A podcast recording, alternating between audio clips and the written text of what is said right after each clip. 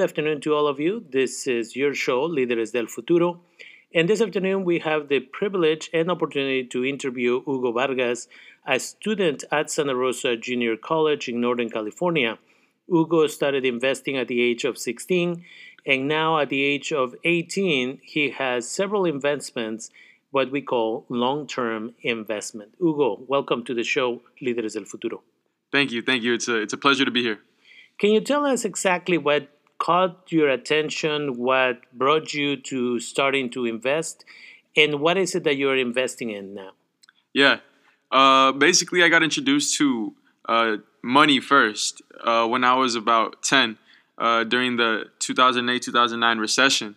Uh, my dad had lost his job, and as a kid, I was happy that he was home uh, more often. But sooner, sooner or later, I started to notice that we didn't have capital, or in other words, money to pay, you know, rent, uh, pay for food, uh, pay for the necessities, and uh, that stuck with me. I learned as a little kid that having one source of income makes you vulnerable, and it stuck with me until I was about 13, uh, when I was heading into high school, and that's really when I just my curiosity just blossomed even more, and I indulged myself in the world of finance and investing. And as of right now, uh, I'm a dividend growth investor, which basically means I invest into large, stable, profitable companies that pay me uh, in the form of dividends for owning them.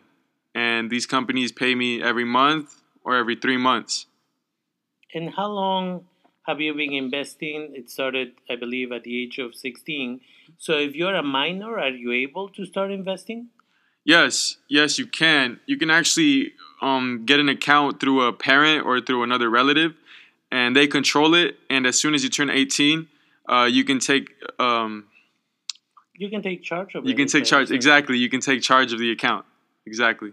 And so you've been investing now for a while. Can you tell us what are some of the companies that you've been investing in? Yeah, yeah, it's it's it's notable companies. Uh, think of your Costco's, your Pepsi's, your Coca Colas, your Walmarts, Targets, just large, large companies that are going to be around for a while. Some of these companies have been around for decades. Is this part of how you choose which companies you're going to invest in? Yeah, I look at two things. I look at the numbers and what the companies actually do, and if what they do is going to be around in a couple of years. For example, uh, Coca Cola. Coca Cola, of course, is a beverage company, but they own a whole bunch of different uh, assets in terms of different beverages, different snacks, different foods, uh, other brands.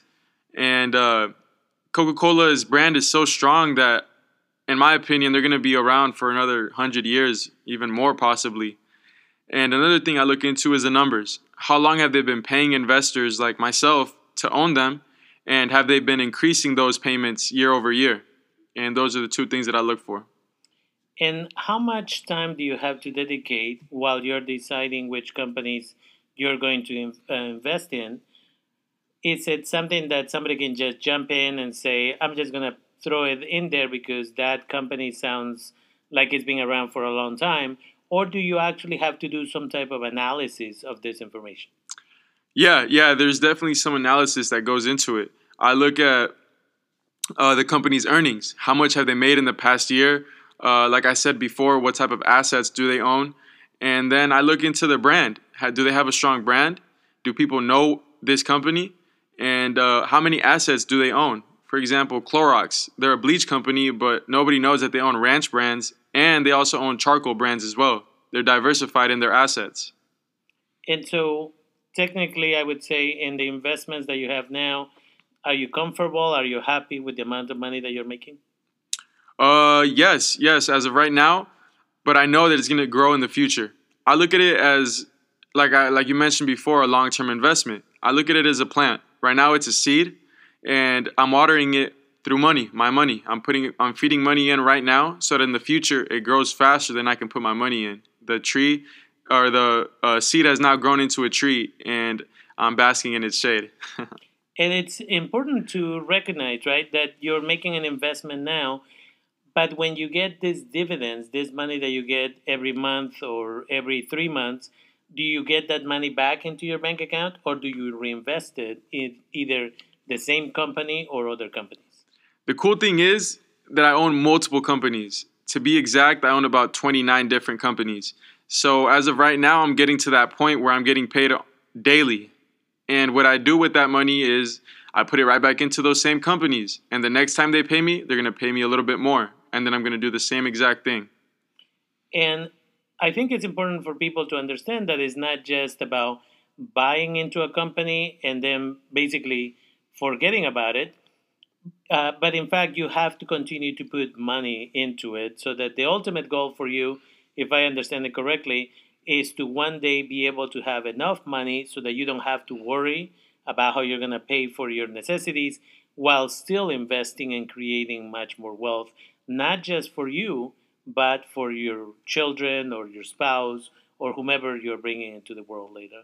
Exactly. Uh, I have a saying that I go by that goes like this I don't work for my first name, I work for my last.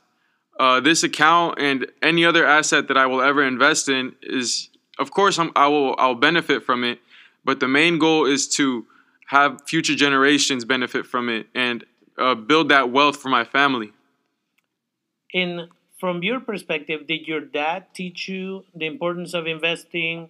Was it your parents in general who said, "Let me teach you about investments," or is this something that again came to you from a point of view as a result of need when your father lost his job? And that kind of forced you to look beyond what a typical job people have and to try and make wealth or increase your wealth using other means? Yeah, uh, I've always been a curious kid. Um, I'd always, I've never been afraid to ask questions. And of course, when that situation happened in 2008, um, that really opened my eyes. And like I said before, I'm curious. I got curious. Are there? How, is there? Is this really the only way? Do we only have to have one job, or are there any other ways to make money? And um, that, like I said, that kind of just translated over to my teenage years. And as of uh, my parents teaching me, no, and I don't really blame them. In my opinion, most parents hardly even have a clue about investing and um, they they can't help their kids out because they don't they themselves don't know what's going on. So I took the initiative. Yeah, I took the initiative. I think that one of the things that happens with individuals who are adults now, many of us do not like our jobs or our careers, and we go and do our eight hours a day, come back home, turn on the TV to distract our brains from our uh, challenges, the fact that again we may not enjoy the work that we're doing anymore, instead of picking up a book and learning about trading or watching a documentary or watching multiple videos to get multiple uh, sources of information on the importance of investing, what do you suggest parents and youth specifically should be doing today in order to be able to invest, make enough money so that they don't have to worry about in the future? I'd say most people that work have access to a 401k. I'd say if if they have access to a 401k, I'd say invest in that because a lot of people don't really want to invest in the stock market or don't really feel obligated to. So if if that type of person is you, which there's nothing wrong with, I'd suggest investing in a 401k. You can also do that. Or having some sort of emergency fund uh, the majority of people are thousand dollars away from uh, going broke, which is unbelievable. And to be exact, it's about sixty-five percent, which is to me unbelievable. So the two best tips of advice I could give is invest in a some sort of retirement account and have an emergency fund. And excuse me, another another tip: uh, grab a book. Seriously, there, there's so much knowledge to be learned in, in a little pamphlet seriously, just pick it up and uh, read. There's so there's so many there's so much knowledge out there. Uh, two books that I'd recommend: The Richest Man in Babylon and Rich Dad Poor Dad. Okay, and it is my understanding that you have an interest, I would say, in teaching people how to invest long term. What are you doing now to create that tool or to make yourself the tool to be able to teach these individuals how to invest and how to create wealth. Yeah. So I've started a YouTube channel where I go step by step on my process of investing. I teach from the bottom up uh, the basics of the stock market, how I do what I do, um, how I manage my money, how I manage my time. I also have a club here at the Santa Rosa Junior College where I teach completely free how to do what I do as well, this time in person. So if anybody does have questions, I'm there to answer them. And I also have my social medias. I've turned my social medias into educational platforms where I post um, all types of informational videos, posts that uh, people can gain knowledge on. And how can people get a hold of you? Yeah, so my Instagram is vargashugo.18.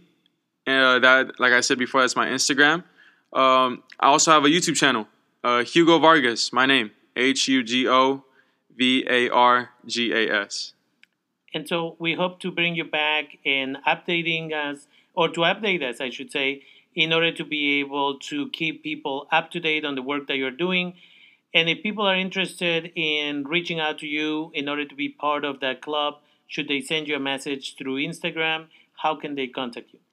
Yeah, yeah, through Instagram would be a pretty good way to contact me. Uh, YouTube, YouTube as well. I'm pretty active on YouTube uh, those two would be pretty good ways to contact me, and uh, feel free to. I'm I'm always available to help out. Okay, so again, one more time, if you can give us your Instagram account and your uh, YouTube account, so that people know exactly how to reach out to you. Yeah, my YouTube is Hugo Vargas, H U G O V A R G A S, just my name, and my Instagram account is Vargas Hugo dot eighteen. And there you have it. So, basic information about the importance of investing, the importance of creating wealth. And as a result of that, you can reach out to Hugo and then he'll be able to provide you some more information. And if you want to become part of the club, also reach out to him for the date, the time, and the location. This is one more episode of Líderes del Futuro. Thank you for listening.